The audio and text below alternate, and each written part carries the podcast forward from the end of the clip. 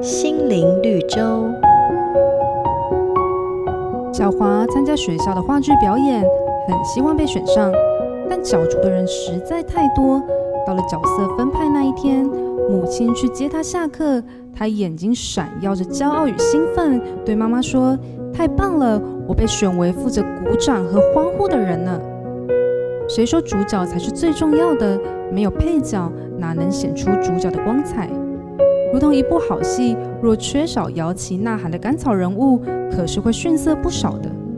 只是我们太习惯把焦点放在主角身上，以致忽略了周遭人物。上帝创造我们都有不同的优点与特质，有人的才能是外显的，容易受人欢迎；有些人则是隐藏的，不受人注意。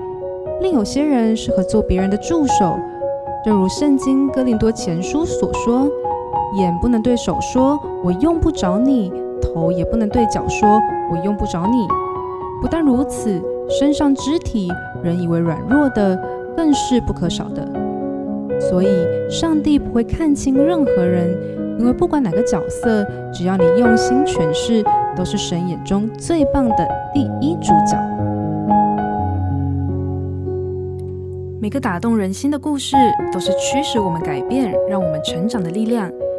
如果你喜欢我们的节目，请帮我们分享给你的朋友，也别忘了按下订阅，避免错过之后精彩的内容。